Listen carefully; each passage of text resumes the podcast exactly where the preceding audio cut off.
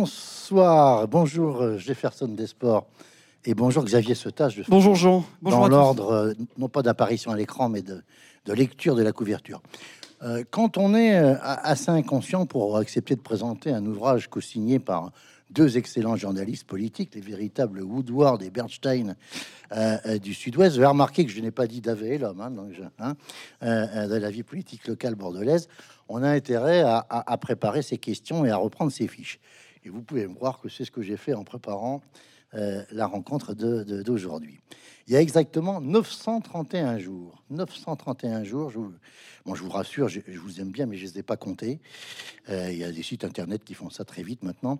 Le 11 septembre 2020, très exactement, nous étions tous les trois sur cette même scène de la station Ozone de nos amis la librairie Mola pour présenter votre précédent opus, premier ouvrage euh, d'ailleurs signé de vous deux et intitulé La chute de la maison Juppé, publié au bord de l'eau dans une excellente collection, disons-le, euh, au sein de cette belle maison d'édition. Cette fois-ci, vous avez regagné votre maison mère, euh, si j'ose dire, les éditions Sud-Ouest, et vous nous offrez une sorte de bilan diagnostique absolument passionnant à mi-parcours du mandat de Pierre Urmic, élu maire de Bordeaux le dimanche 28 juin 2020, lors d'une élection historique, je mets entre guillemets, pour reprendre les mots du bandeau de couverture de votre premier livre. Ma première question, elle va pas porter précisément sur un point de votre livre, mais plus sur une question de méthode de travail. Vous connaissez parfaitement la vie politique locale, euh, tous les acteurs, leurs relations, leurs histoires individuelles et collectives. Ça a certainement pu faciliter votre travail, mais paradoxalement, ça a peut-être pu aussi un peu le compliquer. Alors, expliquez-vous, euh, expliquez-nous comment on fait. Est-ce qu'on n'est pas amené à, modifier un peu ces analyses quand on écrit un ouvrage comme ça? C'est un autre exercice que chroniquer dans les colonnes de votre quotidien préféré et d'une autre la vie politique euh, à travers un, des articles forcément courts. Qu'est-ce, qu'est-ce, est-ce que c'est, plus ou, plus facile ou plus difficile? En fait, euh, c'est, le, le la question dans la question, c'est cette relation aux politiques qu'on peut avoir, surtout quand on les fréquente, pas quotidiennement, mais régulièrement. Oui, c'est une ligne de crête, on le sait, mmh. c'est tout le rapport de, de, de, maintenir et de situer la bonne distance. Euh, évidemment, il y a le flux de l'actualité quotidienne et l'intérêt de cet exercice, euh, ce, ce, pourquoi en tout cas on s'est lancé dans cette aventure, c'était aussi pour aller précisément un peu au-delà du commentaire de l'actualité chaude, un peu au-delà de voilà de, de, de, l'événement. Et c'est toujours très intéressant de relire un même événement à 3, 6 mois, 9 mois, 12 mois, ce qui donne des éclairages radicalement différents. Et très vite, enfin, voilà, vous l'avez dit, on a écrit euh, La chute de la maison Juppé, qui était quand même un temps de bascule historique pour cette ville. Vraiment, enfin, un cataclysme, hein, on, on, peut le dire, à la surprise générale. Et Pierre Hermic le raconte assez bien, au fond. Lui-même est, est, incroyablement surpris euh, de se retrouver là, dans cette position de maire. Et euh, on a voulu à la fois explorer les événements, les relire un peu a posteriori, ce qui nous a conduit, au fond, à éclairer les facettes d'un personnage au fond assez nébuleux. Certes, ça faisait 25 ans qu'on le connaissait, dans un rôle un peu caricaturé, caricatural d'opposant, et c'était d'aller euh, bah, au-delà de ces représentations que résume assez bien euh, l'affaire, l'affaire, euh, le Sapin Gate. Jefferson, un, un, un mot de compte. Oui, en fait, c'était euh, autant la maison, la chute de la maison Juppé, c'était évident à écrire parce que là, on était dans le récit de la campagne, dans les coulisses on avait très envie de faire la suite, mais il nous fallait de la matière. Donc il a fallu des éléments déclenchants pour le faire. Et en fait, il a fallu trouver un fil rouge pour avancer dans ce portrait, parce que c'est pas un bilan de l'activité, c'est un, portrait à l'épreuve des faits. Et ce que disait Xavier, c'est qu'effectivement, Pierre Vermic, on le connaît depuis 25 ans. Tous les journalistes qui sont à Bordeaux euh, l'ont vu dans son costume de posant, et on l'a vu apparaître sous un nouveau jour, celui de maire.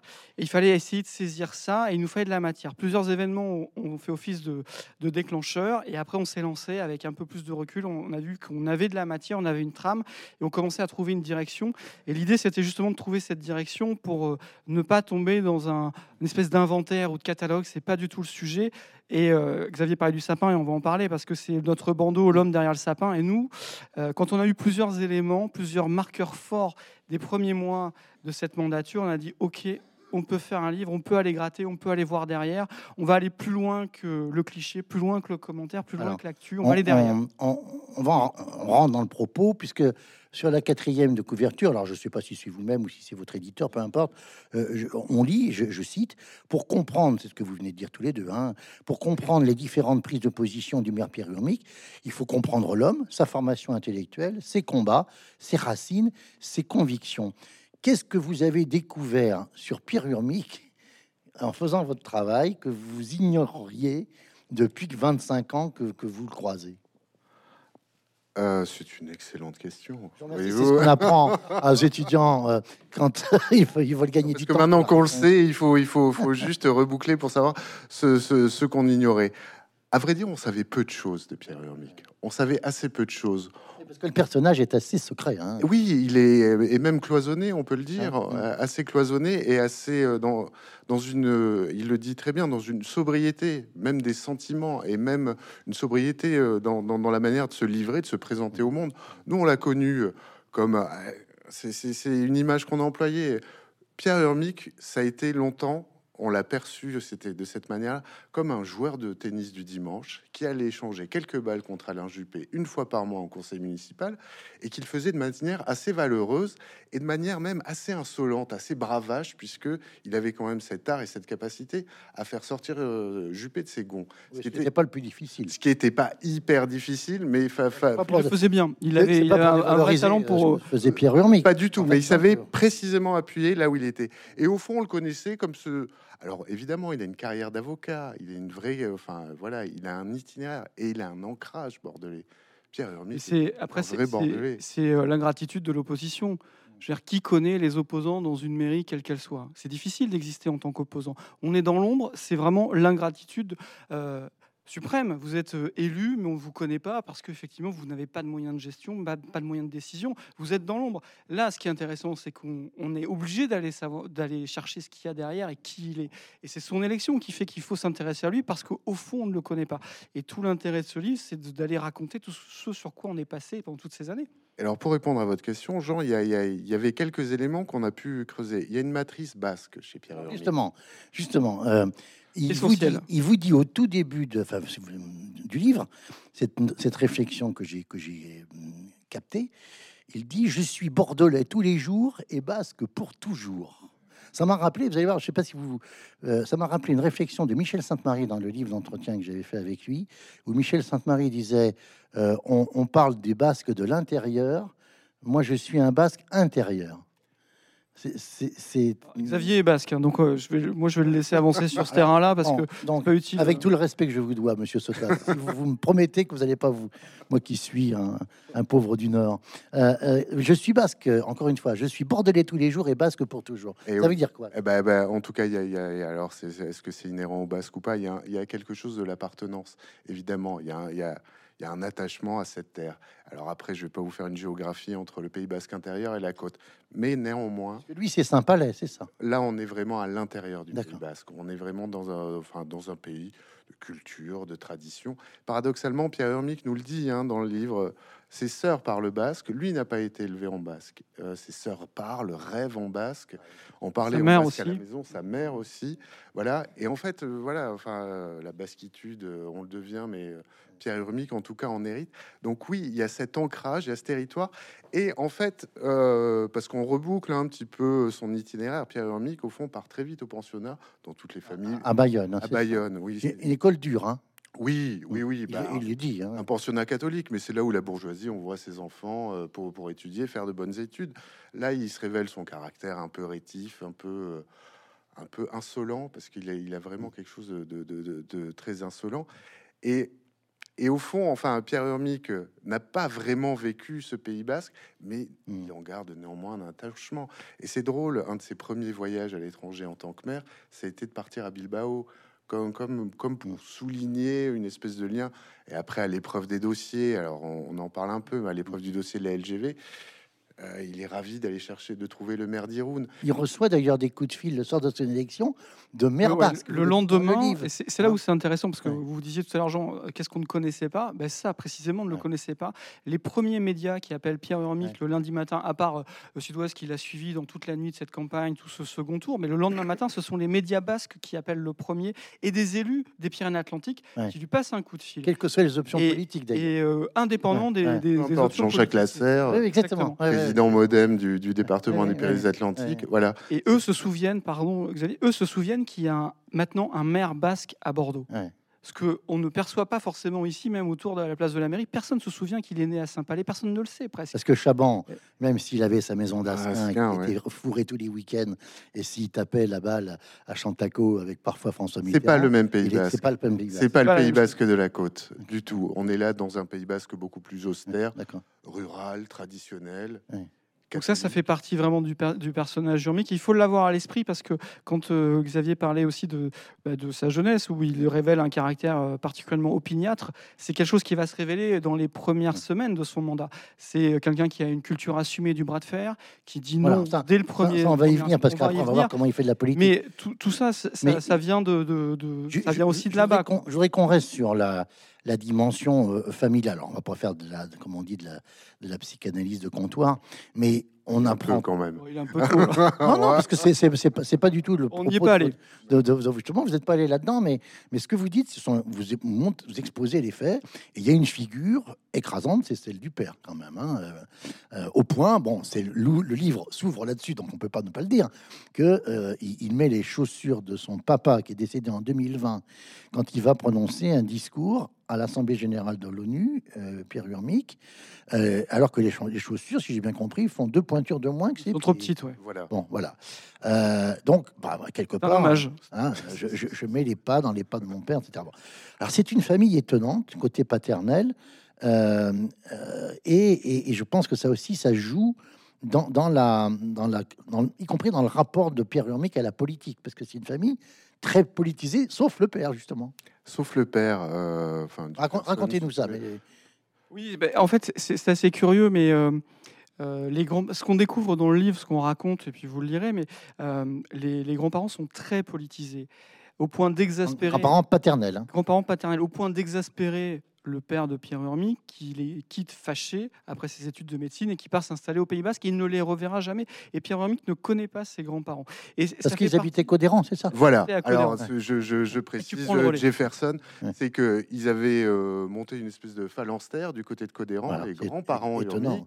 Urmic. On est dans les années 30, là. On est dans, euh, on est dans les années 30. Ils, ils reçoivent des, des- des républicains Ils espagnols reçoivent des républicains espagnols, ils sont très engagés. euh, et Trotsky, et Léon Trotsky, un jour, vient le grand Léon. le grand Léon Trotsky, qui est en exil, qui a, qui a les tueurs de Staline euh, aux trousses. Avant qu'il traverse l'Atlantique, il est passé à Saint-Palais-sur-Mer, on le sait, et il passera une nuit chez Urmic. Et Poutou le savait, ça? Eh ben non, non, Alors, manifestement il va pas. On va, l'apprendre. on- il, Il va va l'apprendre en, en lisant le livre.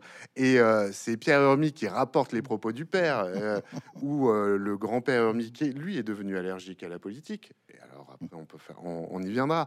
Mais euh, oui, c'est Pierre Urmic qui, qui, qui raconte cite son père. qui cite son père en disant euh, Trotsky m'a dit de bien travailler à l'école, et c'est probablement ce qu'il a dit de plus intelligent dans sa vie. C'est très drôle, ça, c'est Voilà. une formule. Et voilà. Et donc, euh, donc euh, le Lucien Urmic, puisqu'il s'appelle Lucien, le père de Pierre Urmic, est un type qui est vraiment allergique à la politique. C'est un médecin, un médecin, même un médecin un peu qu'on appelle le, le- pas le médecin des pauvres, mais c'est vraiment le non, médecin de c'est- campagne. c'est un vrai. Dr. euh, ouais, le Pierre Urmic. Voilà, c'est un vrai docteur Schweitzer qui parcourt des kilomètres et des kilomètres et qui s'inscrit dans ce Pays Basque intérieur, et le nier tout, hein, qui s'inscrit dans. C'est c'est un médecin militant qui euh, euh, commence à, à- à œuvrer euh, dans les monastères, qui, qui court de ferme en ferme et qui parvient à faire un véritable exploit, c'est-à-dire qu'il monte une clinique associative à l'époque.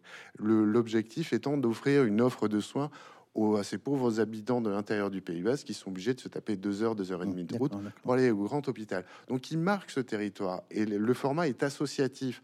Donc voilà, c'est Mmh. un homme qui fédère. Et en plus de ça, euh, le grand-père, enfin euh, Lucien Urmic, ce médecin, ce, ce- ce Mmh. médecin volant quasiment, très engagé, très impliqué, évidemment c'est une figure incontournable, est un grand historien également de l'histoire de la Navarre. Vous savez qu'enfin voilà, là, euh, il y a les trois provinces basques, il y a une communauté autonome de Navarre. Ils sont basques aussi, avec une histoire un peu singulière par rapport aux autres basques. Bref, c'est très compliqué cette affaire. Mais voilà, qui est aussi une figure de la culture et de l'identité euh, locale basque. Voilà. Mais, mais il, euh, il a une aversion profonde pour la politique. Et dans un curieux effet miroir, Pierre Hormic en a fait sa vie. Voilà. Et ils n'ont jamais parlé de politique. Donc c'est assez, assez, assez curieux, mais ça fait partie des traits de famille. Et là encore, euh, il fallait aller là-dessus, pas pour faire, euh, pas justement pas dans une dimension de, de psychologie, Non, non, non, non, non, non. mais juste dans une, parce que ça va raconter l'engagement de Pierre Hormic et sa détermination à faire de la politique Ouais. et à pouvoir encaisser 25 ans de vie municipale Ouais. d'opposants. Parce que c'est ça, au fond, le, le parcours et cette révélation, cette victoire de 2020, c'est la concrétisation d'une, je disais Mhm. tout à l'heure, d'une opiniâtreté, mais euh, voilà, d'un engagement absolument colossal. Il faut Mhm. pouvoir assumer 25 ans Mhm. dans l'ombre, dans un conseil municipal dominé par une personnalité qui est Alain Juppé. Vous êtes relégué dans le fond de la classe. Euh, on parlait de, de la manière avec laquelle, dès, dès- avec laquelle, dès les premières semaines, il- il- je ne dis pas qu'il rentre dans le costume, mais il prend euh, tout de suite une forme de un mode de gouvernement ou de décision qui est assez significatif. Page 39, j'ai relevé euh, une parole que vous rapportez de lui, c'est à propos de l'épisode, c'est pas du tout du licenciement, parce que c'est pas le bon terme, mais du départ de Éric Ardouin, qui est le DGS de la ville de Bordeaux, directeur général des services, et de Bordeaux Métropole. hein. donc c'est le patron de l'administration. Comme Alain Juppé est allé très loin après 2014 dans le processus de mutualisation, il a quasiment fondu, euh, fait une sorte de fusion-absorption de l'administration de la ville dans celle de la métropole, avec euh, à sa tête euh, le, le même patron, Éric Ardouin. Éric Ardouin, d'après ce que vous dites dans le livre, bon, bah, ça verrait bien rester. Et puis Pierre Urmic, euh, pour lui, il en est hors de question. Et, et il dit, quand il faut dire non, le meilleur moment, c'est le premier. C'est une belle phrase, ça. Oui, bah, c'est c'est- Euh, et puis il dit, j'ai l'esprit flexible à la surface, immobile en profondeur, et je ne veux pas qu'on m'habille. Bon, ça, on avait compris quand on, quand on, quand on, au premier degré. hein. Et je discutais de, de Pierre Urmic avec, euh, avec Gilles Savary, qui l'a fort bien connu, euh, qui a siégé non pas avec lui, mais euh, tête de liste d'une autre liste par rapport à celle où était Pierre Urmic en 95. Et, et Gilles Savary, qui a toujours le sens des formules, dit, dit de Pierre Urmic, c'est un têtu adaptatif. Alors je, je, je voulais vous, vous soumettre cette phrase. On va dire que c'est une excellente formule de Gilles Savary. Il aurait pu nous la soumettre avant, on l'aurait glissé dans le livre, mais euh, c'est un têtu adaptatif. c'est surtout quelqu'un de très déterminé. Et cette, euh, cette petite phrase, euh, le meilleur moment pour euh, dire non, c'est le premier. c'est son entrée en matière vraiment dans, dans l'habit de maire et c'est ça se passe dans le bureau de Nicolas Florian qui est encore maire pour quelques jours. Il y a Éric Ardouin qui est là et Urmic dit d'entrée de jeu, ce sera sans vous. Et là, ça, ça sèche tout le monde, ça donne une, une atmosphère assez glaciale dans, dans cette réunion qui est quand même une, une prise de contact. C'est des figures imposées quand il y a une alternance, on doit faire un échange de dossiers, on doit se parler. euh. Exactement. Et là, il, il met les pieds dans le plat, mais sans attendre une minute. Et c'est intéressant parce qu'on va retrouver ce processus-là tout au long des prochains mois. Et je vous disais tout à l'heure, Pierre Remy, qu'il y a une culture assumée du bras de fer, donc il ne s'échappe pas, il ne se défile pas. S'il faut dire non tout de suite, il le fait. Et il marque son territoire d'entrée de jeu. Et là, ça crée, euh, ça annonce tout de suite la couleur. Ça va être dur. Mais le message, il n'est pas tant pour l'équipe sortante qui a perdu les élections. Le message, il est destiné à ses alliés, Voilà. tous ceux qui vont être ses partenaires au sein de Bordeaux Métropole, c'est-à-dire la gauche et les socialistes. Et là, il y a un premier message qui leur envoyé pour leur dire attention, ça va pas être simple. Ça vaut aussi par rapport, on y viendra, mais par rapport à sa propre équipe municipale, peut-être? Ça, Moins pour ça, bah, ce- le- par tradition, celui qui a gagné, les, qui est tête de liste, qui devient le maire, Ouais. c'est quand même lui qui a les mains, qui a la main euh, Ouais. sur son équipe. Ça, c'est logique. Mais par contre, on, Bordeaux, c'est une chose, mais Bordeaux, c'est aussi Bordeaux Métropole. Mm. Et là, il y a des enjeux beaucoup plus importants. Et là, ce, ce message-là, il s'adresse aussi à ses futurs partenaires avec Oui, parce qui que en, va leur faire vivre. euh, en vous écoutant ou en, moments. ou en- ou en vous lisant, on pourrait se dire bon, en fait, il est arrivé, il a, il a voulu donner un, un- un coup de balai dans la dans l'administration, il a voulu virer tout le monde. C'est pas le cas. Il a même gardé la même secrétaire particulière que Alain Juppé et Chantal Fourteau euh, est resté à son secrétariat particulier. Donc, euh, euh, il n'a pas eu, il n'y a pas eu un, un- un vaste coup de balai. C'est le, il a estimé estimé que la clé de voûte de l'administration municipale, c'était le directeur général des services, et qu'il était logique quelque part de, de le remettre à la disposition, comme on dit, du CNFPT. hein. Oui, bon, après, après les Ça, c'est le statut qui veut ça. Oui, oui, oui, mais les, les- les postes clés, évidemment, il va, il va tenter d'y mettre des, des- des hommes de confiance. Après, euh, votre question par, par rapport à l'équipe, elle est intéressante, puisque lui, franchement, ne croit pas réellement à, sa, à sa victoire.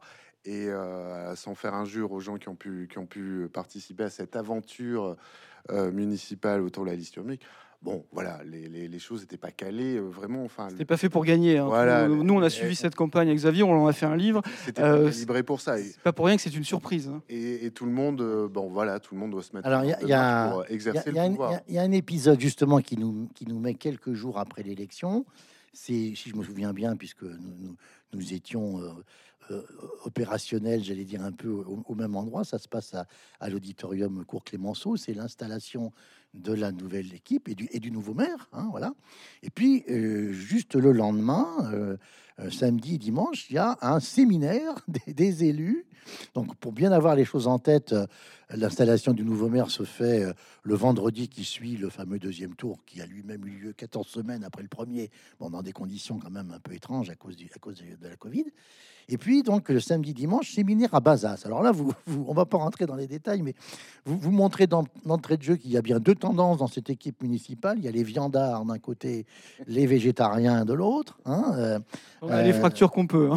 oui, oui, oui, oui, oui. euh, Non, mais et- c'est le premier différent politique. En, Oui, vrai, oui, oui, c'est- oui, oui, on amène tout le monde. Mais quand on sait la suite de l'histoire de barbe- du barbecue, de la viande rouge, etc., c'est assez, assez, assez rigolo. Et racontez-nous quand même, parce que le mode d'attribution, entre guillemets, c'est pas le terme, mais des portefeuilles, non pas ministériels, mais d'adjoints, je parle pas de leur intitulé, des fonctions, mais c'est... Ouais, j'en pourrais. parce que- Oui, mais bon, vous en parlez pas dans le livre. dans- euh, euh, mais mais, mais l'attribution du qui fait quoi, c'est un peu original co- co- co- comme méthode, non? Je vais commencer, Xavier va finir. Donc, Ouais. euh, en fait, Pierre Hormick se lance à une idée, il va dire on va faire un, un séminaire d'intelligence collective. Donc, nous, quand on a su ça, on s'est dit tiens, ça, ça commence à devenir marrant. Je pense que Et ça vaut- marrant à cause du collectif ou d'intelligence Euh, les deux, mon général, les deux, mon général. Et on s'est dit là, c'est assez curieux et c'était une, une autre manière de faire. Et c'est là où c'est assez particulier. Et au fond, pourquoi pas Euh, On sait que quand on constitue des équipes municipales, c'est beaucoup d'arbitrage. Voilà, c'est aussi beaucoup de coups de fil. Il faut savoir placer les bonnes personnes aux bons endroits. Et puis tout ça, ça se fait aussi quand même dans le secret du bureau, de l'intimité, euh, de quelques proches. Et puis on, on fait l'équipe. Là, Pierre Hormick prend le contre-pied total. Il dit on va faire ça de manière très transparente et on va faire ça à Bazas dans, une, dans un endroit assez savoureux. Et puis, De on- grange, vous dites. et, et puis on va faire ça. Puis je vais laisser Xavier finir. Non, oui, alors euh, effectivement, tous les postes, enfin, il y avait quelques postes qui étaient fléchés malgré tout, la victoire arrivant. Vraiment, enfin, en tout cas, le poste de premier adjoint, euh, l'urbanisme, qui était un, un sujet qui est. Après, oui, enfin, c'est c'est séminaire d'intelligence collective. Alors après, euh, il y a, c'est- euh, un des participants à cette réunion qui dit parfois on est au-delà même de notre propre caricature, parce que ça commence par une séance de méditation. Il y en a qui vont, il y en a qui vont pas. Vous voyez, il y a, un peu tous les codes, un peu boy scout parfois, euh, qu'on peut trouver, euh, qu'on peut trouver chez les écologistes, mais pas que chez les Il n'y a, écologistes. il y a pas que des écologistes. hein, il y a- Non, il y mais a après, il y a- il y a- je il y a un rappelle qu'il y a, grand je crois, huit étiquettes politiques Mais voilà, différentes oui, sur oui, cette parce que liste ça, qui se ça, prétendait à politique. c'est quand même un des grands exploits de Pierre Ah oui. c'est d'être parvenu à apparaître comme apolitique. Exactement. Or, en fait, il a fait une liste qui est extrêmement Il politique. il y, a- il y a huit logos. Il y, a, il y a- il y a huit logos, il a tordu le PS qui avait des ambitions, il a tordu. En fait, il a rangé tous les, toutes les formations politiques derrière. Il les a rendus invisibles aussi. y compris son mmh. propre parti, parce que Mmh. attention, Pierre Hermique est un verre hors les Oui, murs. alors ça, on, on- C'est- c'est- il on- a- on va y revenir Voilà, parce il a- qu'il il a un casier judiciaire, si je puis dire. Voilà, il a toujours braconné à l'extérieur. qui est un peu chargé. oui. Et pour revenir à Bazas, euh, Bazas, oui, enfin c'est une expérience curieuse. euh. Méditation, séance d'intelligence collective, on colle des post-it sur un tableau, on fait des boucles, des boucles, et voilà. Et euh, à la fin de la journée, ils parviennent, ils parviennent à structurer une équipe. Alors c'est si on a mauvais esprit, mais c'est notre métier.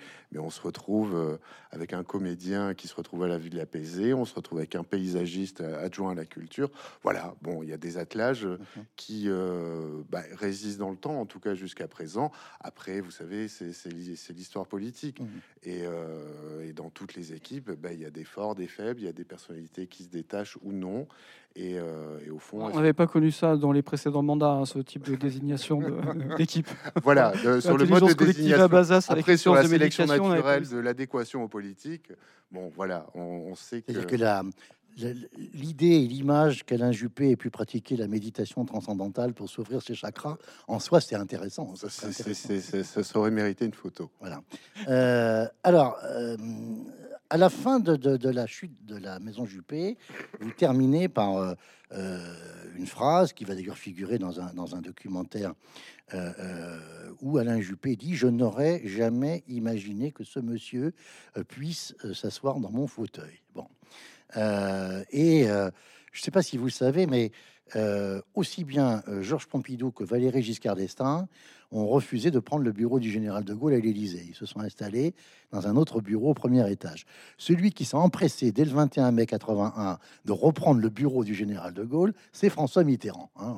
C'est, c'est- je livre ce jeu non pas de chaise musicale, mais de, de, de, De, de- de mobilier de symbolique. mobilier et, et de locataires euh, de pièces hein, et de mobilier à votre réflexion. Là, Pierre Urmic dit J'ai gardé le fauteuil d'Alain Juppé pour marquer le coup. Alors, Oui, il l'a fait exprès. Ouais. Parce que je vais vous dire, il était très très vexé de cette phrase. Vraiment très vexé, très vexé. Enfin, quand il- le basque est vexé. Il a, Et il a voilà, pas digéré. Le, le basque toujours faire comme ça. Enfin, vous voyez, c'est comme la mad en Tintin un peu. Hein. Donc je- euh, je- oui, il a été quand même aidé, aidé là. Oui, merci, Jean. merci. vraiment. Non, non, mais il a, il a, il a pas du tout apprécié cette phrase. Et, et là aussi, ça révèle aussi le caractère et le, le- le caractère euh, très entêté euh, du maire de Bordeaux. C'est-à-dire qu'il a gardé ce, ce fauteuil en disant que c'est pas le fauteuil du maire de Bordeaux, c'est Mhm. le fauteuil de la ville de Bordeaux. Ouais, c'est pas le fauteuil d'Alain Juppé. Ouais, c'est pas le fauteuil de Juppé, c'est le fauteuil de la ville de Bordeaux. Et donc je le garde. Et son bureau, à cet égard, est intéressant parce qu'il y a une vraie géographie politique dans le mobilier, puisqu'il y a au mur une toile de Joffo qui a été remise par euh, Joffo en personne. Et c'est une, vague qui s- une toile qui s'appelle La Vague. Et il y a un petit bonhomme dessus qui est emporté par une vague, un petit bonhomme qui n'a pas de cheveux. Et tout le monde aura reconnu Alain Juppé. Et Alain Juppé est allé dans le bureau de, Quand ils sont réconciliés. Quand ils se sont réconciliés, se réconcilier. et on, on le raconte, euh, Alain Juppé va dans, va dans le bureau d'Urmic, il voit cette toile et il se reconnaît. Et Urmic a cette phrase assez drôle, il dit oui, c'est un portrait de Jacques Ellul, parce que juste au-dessus, il y a un portrait de Jacques Ellul. Alors, justement. Donc, euh, tout ça, ça dessine une géographie assez marrante. oui, oui, oui. oui. Et oui, et si on dans le bureau, il a installé sa propre Marianne, qui est le modèle Marianne Brigitte Bardot, qui a été sculptée par un dessinateur, euh, Laure Aslan. Monté, Aslan, qui était le célèbre euh, dessinateur des pin-up de lui. Donc là, dans le politiquement correct, Mm. on on n'y est pas exactement non plus. Voilà, ça raconte un peu euh, oui, un truc un peu baroque. Euh, alors, ce qui est bien avec vous, c'est que vous faites vraiment les enchaînements, on sent des vrais professionnels, parce que ça permet de dire un mot d'Ellul quand même. hein. Bon, on ne va pas rentrer, rentrer dans les détails. Il cite très souvent Ellul, Pierre Urmic, souvent d'ailleurs les mêmes phrases d'Ellul, hein, euh, quasiment tout, le temps les mêmes. Euh, mais ça ne veut pas dire qu'il qu'il l'a pas lu, et en particulier, euh, je pense qu'il était très sensible à la dimension exégète euh, du Ellul pasteur protestant. hein, euh, bon. Même si, évidemment, euh, Pierre Lhermitte est, est Catholique. référence au, catho- au catholicisme. Il y a quelques semaines, j'ai- présenté à, à votre place Patrick Chastonnet, professeur de sciences politiques, vrai spécialiste des Lulles, hein, j'allais dire lui, qui a publié une, une étude très intéressante sur les racines libertaires de l'écologie politique. Et euh, la vidéo figure sur le, dans, dans- dans l'ensemble des vidéos de la librairie Mola là, sur la chaîne YouTube de la Station Zone. Euh, Chastonnet étudie cinq auteurs euh, Élisée Reclus, euh, Bernard Charbonneau, Jacques Ellul, Ivan Illich et Murray Bookchin, qui est le dernier. C'est à peu près peu ou prou le panthéon de Pierre Hermique. Eh ben, c'est ce que, c'est ce que j'allais dire. Et, et, et vous dites, euh, c'est un écolo confronté à l'épreuve du pouvoir. C'est- votre titre. E- e- Est-ce que euh, euh, on n'aurait pas pu dire plutôt un, un décroissant à l'épreuve du pouvoir? Alors, euh, il y, a- il y a un vrai débat là-dessus. Quoi qu'il en soit, Pierre Hermique a croisé, connu Jacques Ellul. Il faisait partie. euh, Non, Il était étudiant, il suivait ses Il cours. suivait ses oui, cours, Et il a, enfin, vous connaissez, vous connaissez ça mieux, mieux que moi, Jean. Et voilà, et il a été question de l'engagement politique. Oui. Et lui, il n'était pas un fan de l'engagement politique. Ah ben il détestait même l'en- il l'engagement. les détestait ça totalement. Et c'est ça qui est curieux. parce que C'est toujours ça. C'est vraiment des allers-retours d'adhésion-exclusion Ouais, chez ouais, Pierre ouais. Par rapport à Jacques Ellul, c'est vraiment son maître à penser. Et vous le dites. Et à vrai dire, il s'est un peu calmé. voyez, c'est comme, c'est, Ouais. comme si à mesure qu'il devient maire, Ouais. il arrête de se réfugier derrière ces petites citations. Ouais. Un homme de parti, c'est une partie d'hommes. Je Enfin, à- ça, il a, il fait ça. 50 fois. Et il ne pouvait pas faire un discours en début de mandat sans citer Jacques Ellul. Et là, on a l'impression qu'il est presque en train de s'affranchir de son maître. Enfin, Hmm. il s'en est affranchi manifestement, puisqu'il est, il est entré en politique quand son maître déconseillé. Oui.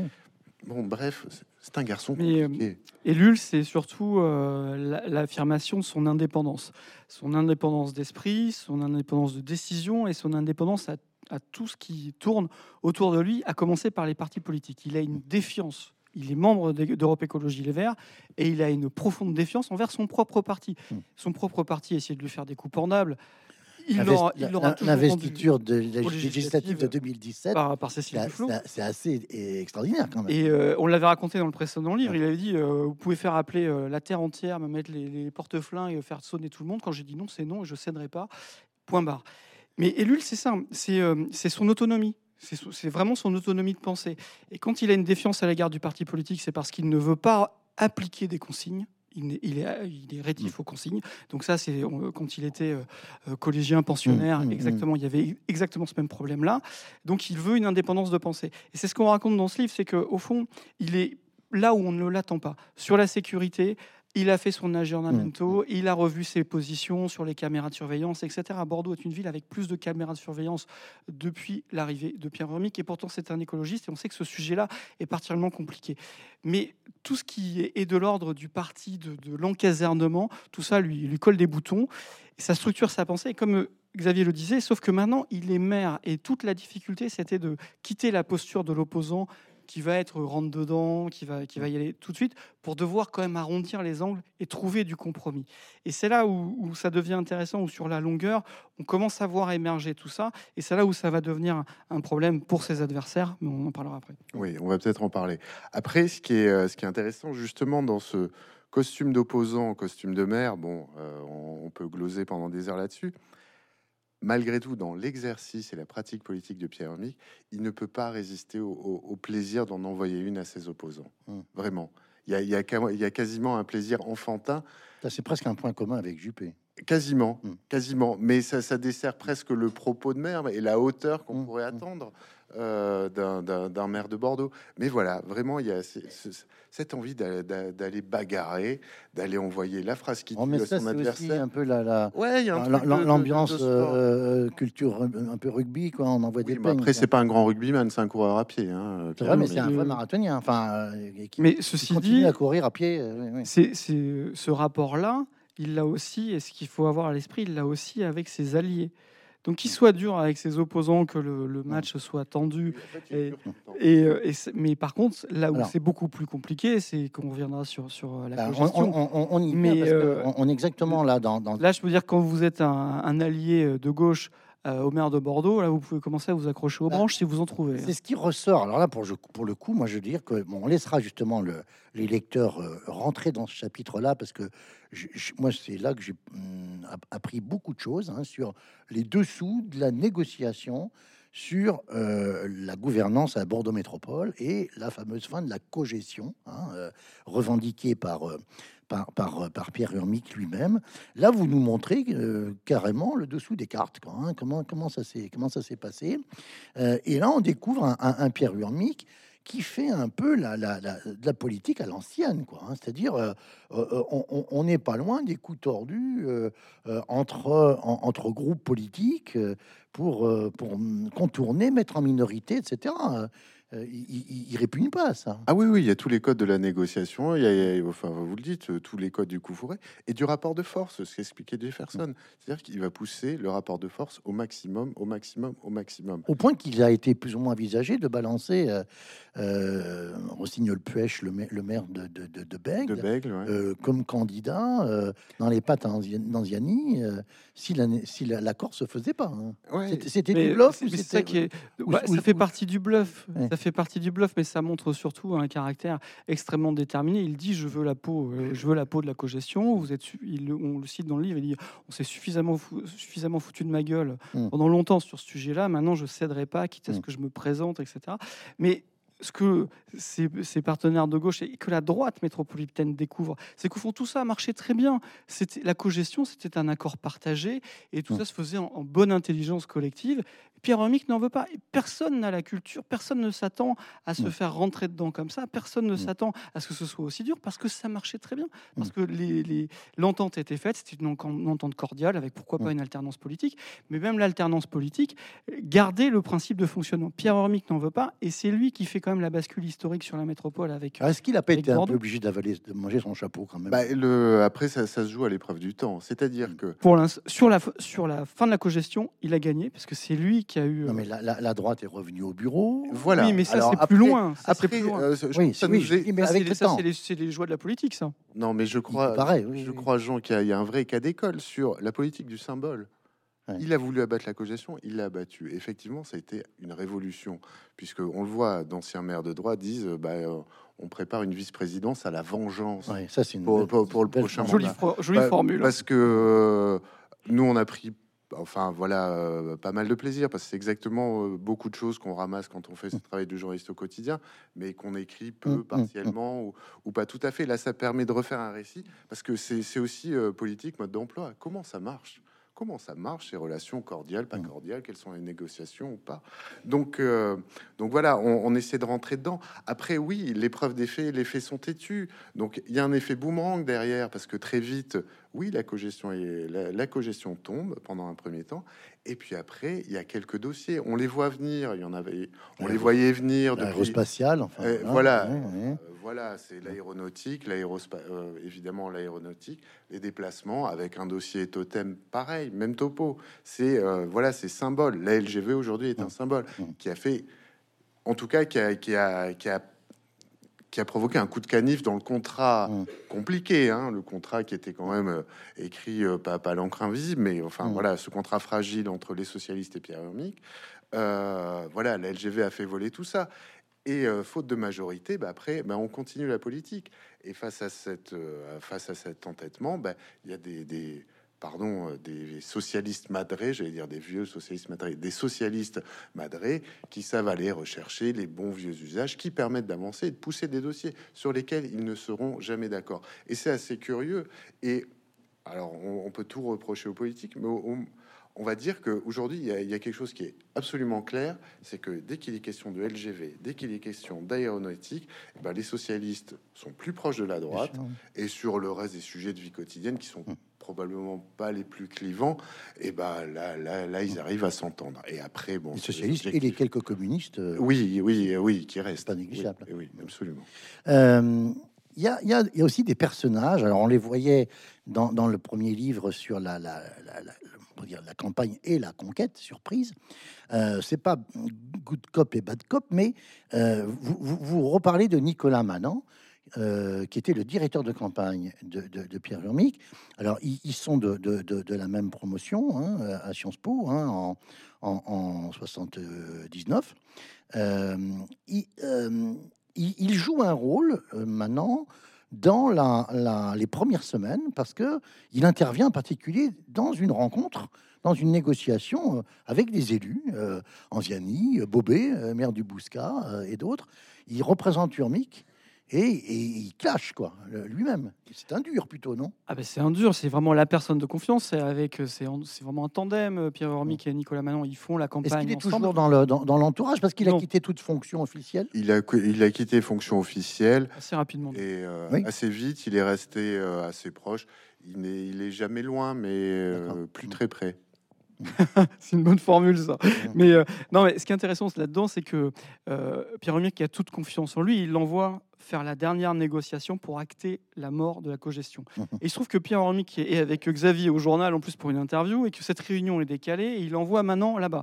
Et Nicolas Manon nous le raconte dans le livre. Il dit Moi, je, vais, je viens jouer les tueurs du jour. Mhm, voilà, je viens exécuter le truc. C'est pour ça que j'ai employé cette expression cop et bad cop. Il fait et en fait, il y avait eu une petite ouverture parce que Anziani a, fait tout ce qu'il a pu pour récupérer la cogestion. Et ça, on le raconte. Là, on rentre vraiment dans ah oui, oui, non, ça, c'est impressionnant. Euh, on, va, on va au plus près de, toute la négociation et Anziani fait vraiment le maximum. Et en fait, la gauche propose 3 à 4 vice-présidences à la droite en espérant qu'ils acceptent. Et en fait, Nicolas Manon, lui, pense que la droite est capable d'acheter Et il veut surtout pas de ça.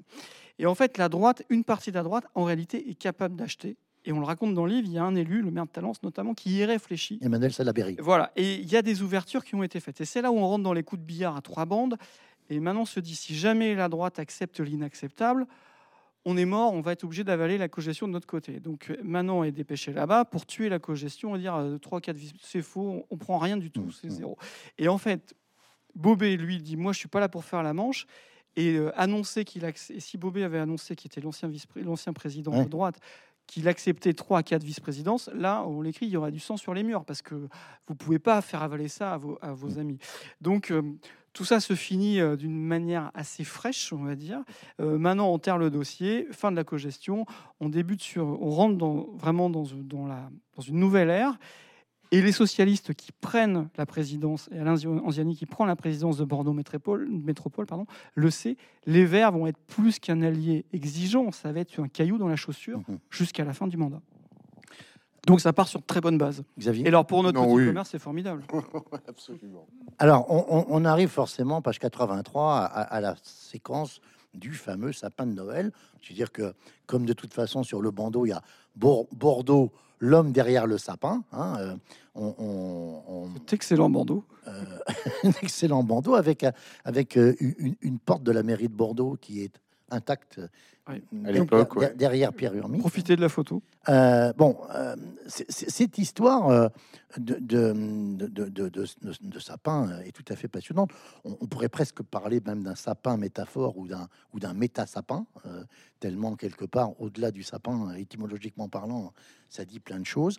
donc ça, ça, il y a plusieurs façons de le lire. Le rôle des réseaux sociaux, qu'est-ce qu'un arbre mort ou bien qu'est-ce que la mort chez l'arbre? Enfin, ça serait presque un, sujet de philosophie. Euh, euh, quel est le devenir de la, filière sapin de Noël, euh, reconnue très officiellement comme une culture agricole par le décret du 12 mars 2003, et, que les producteurs de sapin de Noël sont bien des horticulteurs, hein, donc il y a tout un volet économique.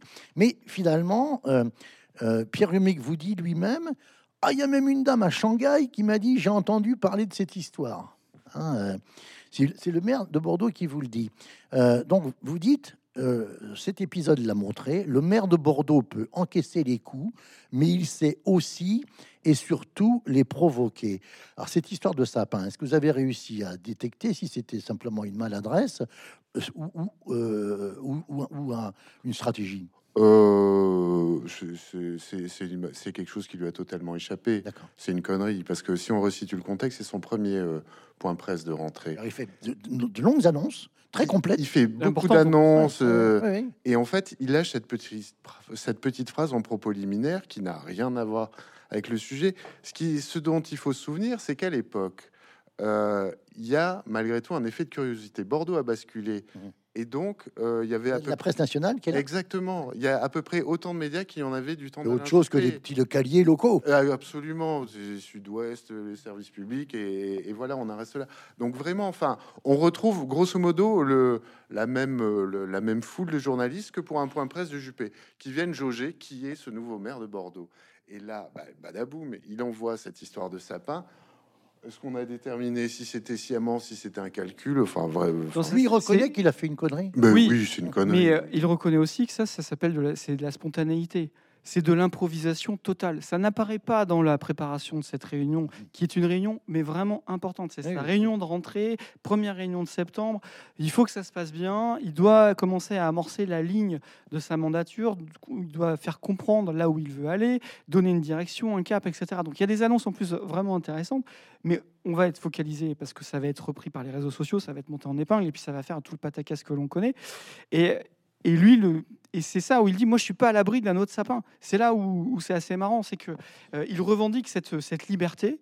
Certes, dans une réunion, euh, quand vous préparez une conférence de presse, vous êtes le maire de Bordeaux, tout ça c'est cadré, euh, tous les services passent dessus, les annonces c'est calibré. Normalement, ça doit pas merder. Bon, bah avec Pierre Hormic, ça a merdé. Mais ça a merdé dans les grandes largeurs, mais il ne l'a pas provoqué non plus.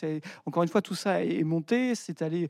il, a même, il y a cet échange avec Jean Castex sur le plateau de France 2, où Castex qui lui dit alors, vous allez arrêter de jouer au rugby pour pour, préserver les pelouses, etc. Donc ça prend vraiment des proportions. Mais là, euh, il, reconnaît que c'est une connerie, mais en même temps, il ne veut pas se départir de cette spontanéité. Il veut s'autoriser cette spontanéité. Donc il faut surveiller les points presse de Pierre Hermic. Voilà, c'est on les surveille comme les sur le feu. Et c'est aussi un prodigieux accélérateur de notoriété. sûr, Parce que qu'on parle de bien, de mm. moi en bien ou en mal, on en parle. Mm. Et là, et à ses dépens. On a parlé, lui, beaucoup en mal. ça, donne quand même des mots de tête euh, aux, communicants qui l'entourent. Et d'ailleurs, il y a un chapitre que vous appelez la valse des communicants. Hein, euh, euh, quatre en deux ans et, neuf mois de mandat. Alors qu'il y avait, enfin, c'était des, il y a des vrais pros, hein, Claire Bouchard-Essas, euh, euh, Martret, qui va pas rester longtemps puisqu'il repart vite à la région. Oui, il comprend qu'il a pas mis les pieds au bon endroit. Là. Alors, bon, actuellement, Annabelle Varmilon, qui est quelqu'un de très solide, hein, euh, qui a été comme de l'Université Bordeaux 2, puis l'Université de Bordeaux, fusionnée et directrice de cabinet du président Thierry Dara. Donc, elle, elle, est, elle, est, tout à fait solide et, et aussi compétente que ses prédécesseurs. Euh, euh, c'est quoi le rapport de Urmic à la communication? Il aime pas ça, manifestement. Ça ne l'intéresse pas. Ça l'intéresse. C'est aussi bête que ça. Et euh, ça, ça l'intéressait pas non plus vraiment Juppé, hein, quand même. Non. Hmm. Mais, mais peut-être écouter. Enfin, il y a une histoire de. Les, relations avec, les élus, en fait, c'est surtout que là, on descend d'un cran. C'est-à-dire que les, les, les, chargés de com, les responsables de la communication, doivent traiter avec aussi tous les autres élus, pas qu'avec le maire. Mais on en revient à cette élection, avec cette équipe qui n'est pas forcément faite pour gagner, avec des élus qui n'ont pas d'expérience, qui sont en train d'en acquérir, qui sont en train d'être formés, qui avancent, qui apprennent en marchant. Et ce qui est euh, l'histoire de la politique, je veux dire, les renouvellements 2017, vous prenez les, la génération de députés spontanés euh, macronistes qui arrivent à l'Assemblée, il aura vous fallu... bien connu puisque vous les avez suivis. Il a, il a fallu un, certain temps, un, un, certain temps d'adaptation, ils ont aussi fait euh, des conneries, ils ont aussi ils ont eu leurs faiblesses, mais ils, sont, ils ont fait cette acquisition d'expérience. Et là, on est dans ce, dans ce tempo-là. Maintenant, on est à presque trois ans. Mmh Ça y est, euh, il y a une certaine maturité qui commence à arriver. Mais au début, c'est tout est beau, tout est nouveau, et chacun veut imposer ses idées. Et euh, les fonctionnaires de la mairie de Bordeaux, quels qu'ils soient, sont aux prises avec des nouveaux élus qui n'ont pas forcément euh, toutes les clés, toutes les connaissances. Et puis après, c'est des histoires de caractère, de feeling et de dossiers qui partent, qui partent de travers, qui partent complètement dans le décor et qui sont assez savoureux sur le moment et encore plus quand on les relit et quand on les raconte mmh. sur les la campagne d'affichage. Est-ce que artiste c'est mmh, un métier? Voilà un raté majuscule. Mmh. Il y en a eu d'autres.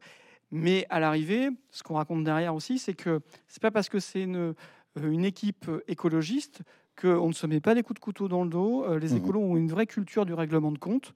Euh, pas, ce sont pas des enfants de cœur. C'est aussi violent que dans les autres partis politiques. Et les DIRCAB, les, enfin les DIRCAB, pardon, les, les DIRCOM, les DIRCOM, s'ils partent, c'est parce qu'ils en ont marre de recevoir des flèches dans le dos, quoi. Oui, parce que sur, sur des champs qui en tout cas n'intéressent pas le maire, là c'est open bar pour l'horizontalité. D'accord. Oui, c'est cette méthode. bon, on, va donner la parole à, la salle dans, quelques minutes. Euh, non, mais c'est parce qu'on balaye hein, les, différents points. Euh, il s'appuie aussi quand même sur quelques adjoints qui sont solides. Hein, euh, euh, Monsieur Sny sur la sécurité, ça c'est très clair, hein, euh, euh, proviseur, hein, tout à fait pointu. son adjointe au, Claudine Bichet, sa première adjointe, adjointe aux finances, a été directeur d'affaires financières, je crois, de, de Cdiscount. Hein. Oui, voilà. Hein. Euh, et on, on, a vu des personnalités émerger. Il y a euh, le jeune, le Benjamin de l'équipe, Stéphane Pfeiffer, voilà, qui a pris une vraie place politique. Un socialiste, hein, voilà. Hein. Euh, oui, enfin, plutôt, enfin, c'est compliqué. Oui, voilà, oui, oui, génération. C'est compliqué.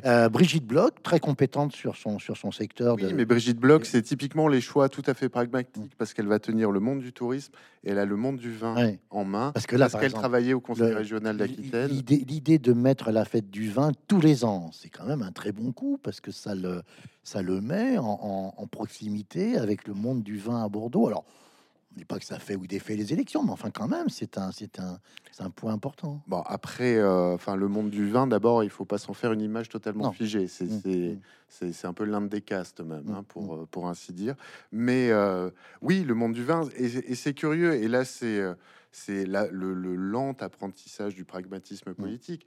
Le premier rapport du, avec le monde du vin de Pierre Hermic, c'est d'aller se, rouler par terre devant la cité du vin quand elle est inaugurée. De planter un arbre qui va arroser régulièrement. Voilà, là c'était pour le stade. là, voilà, encore parce, de parce qu'il dénonçait l'usage des pesticides. Mmh. Et arrivé au pouvoir, c'est une de ses premières rencontres quand il est élu maire. Il se retrouve à la Toupina avec le patron du CIVB, mmh. ou le patron du CIVB, et lui explique comment ça marche en fait. Mais comme il a pris la fille de Ziradakis comme suppléante en 2017, Ziradakis lui dit il faut que tu prennes le faut que tu rentres dans le costume de mère. Voilà, et, et il rentre dans le costume de mère et fait aussi le Missy Dominici pour, euh, pour lui faire rencontrer les gens. Donc voilà, euh, Pierre Hermic découvre, alors après, euh, découvre le monde du vin, il apprend, euh, on l'amène dans les vignes, il chauffe Ouais. les bottes, on lui montre comment ça marche une café. Et alors après, a- a- après il y a le, cet épisode étonnant du Tour de France. hein, c'est vraiment, on est à l'opposé du maire de Lyon, euh, Doucet, euh, autre écologiste, et je parle même pas de celui de Grenoble. Euh, il est, il est passionné de vélo, dites-vous. Il, il rencontre Sarkozy. Ils en parlent. par- Ils parlent 25 minutes de vélo tous les deux. euh, Et c'est là où c'est là où encore une fois c'est intéressant. On en revient au titre. fait 13 ans qu'il n'y a pas eu une étape. Euh, euh, euh, euh, Et ce Bordeaux. sera un maire écologiste qui va faire revenir le Tour Ouais. de France euh, à Bordeaux avec euh, euh, tout ce que ça comporte euh, chez les écologistes, euh, parce que euh, c'est pas du tout dans l'ADN euh, du parti Non, non. écologiste, le Tour de France. Donc là encore, Pierre Romic fait un pas de côté et il s'affranchit justement de cette espèce de doctrine qui euh, entoure les Verts et qui accompagne les Verts. Donc euh, Mm. lui, il assume ses pas de côté. Il assume, je vous parlais d'autonomie tout à l'heure, il assume ces choix-là, y compris sur les barbecues. Il y a eu un championnat de France de barbecue, il en a fait l'inauguration. C'est à hurler de rire quand on se souvient de la polémique sur la viande rouge Mm. et il faut déconstruire euh, l'homme et le barbecue et l'entrecôte, etc. Je vous renvoie aux propos de Sandrine Rousseau. C'est extrêmement Je savoureux. résume à gros traits. Je, je vais vite parce que je crois qu'il faut qu'on Non, aille. non, faire, et, mais- oui, et- et- mais- et vous, vous dites page 185, il trouve là une occasion de déconstruire l'image des écolos bobos urbains qui regardent les manifestations populaires avec des jumelles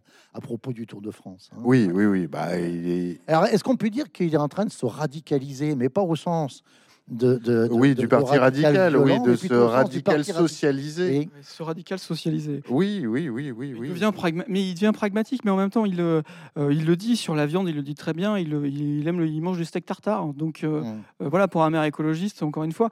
Et c'est c'est là où c'est intéressant, c'est qu'il y a les étiquettes et on peut prendre le temps d'aller regarder ce qu'un livre nous permet de faire. C'est justement ça, d'aller un peu plus loin et de voir qu'au fond, c'est assez complexe. C'est pas si manichéen que ça.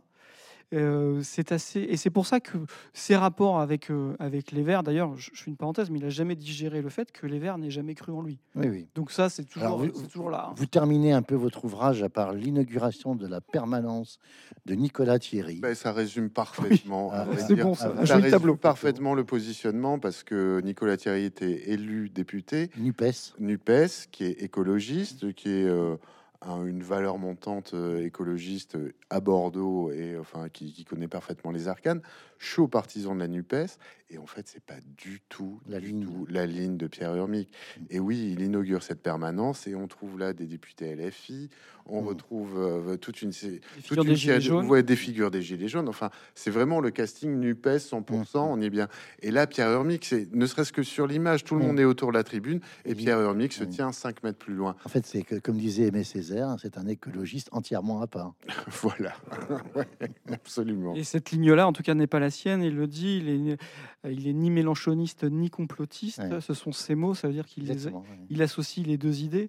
Et donc, pour l'avenir, ce sera à surveiller. Bon, vous savez ce qu'il vous reste à faire, messieurs. hein, euh, campagne de 2026, et ben vous suivez ça de près, puis vous nous gratifiez d'un- d'un- d'un- d'une magnifique chronique de, de- de cette campagne pour son éventuelle réélection, Ou pas? Ou pas. Ou pas, on verra. Ben, ça, on va pas préempter la, la fin. Mais en tout cas, euh, son, son élection a montré qu'il fallait surtout pas le mépriser et sous- surtout pas le sous-estimer. Alors, il aura quel âge en 2026 euh, C'est une excellente question et je ne peux pas vous y répondre. Vous n'êtes pas bon en arithmétique Ah, parce que voilà. Ça, voilà. Bon, c'est- On va dire en 2026, il aura trois ans de plus. c'est pas faux. Voilà. C'est pas mal. Il a Mer- tout à fait l'âge de nouveau mandat. Merci beaucoup, Jefferson Desports, Xavier Merci, Jean. Sota, un Pierre Urmic, un écolo à l'épreuve du pouvoir. Bordeaux, l'homme derrière le sapin. Merci à vous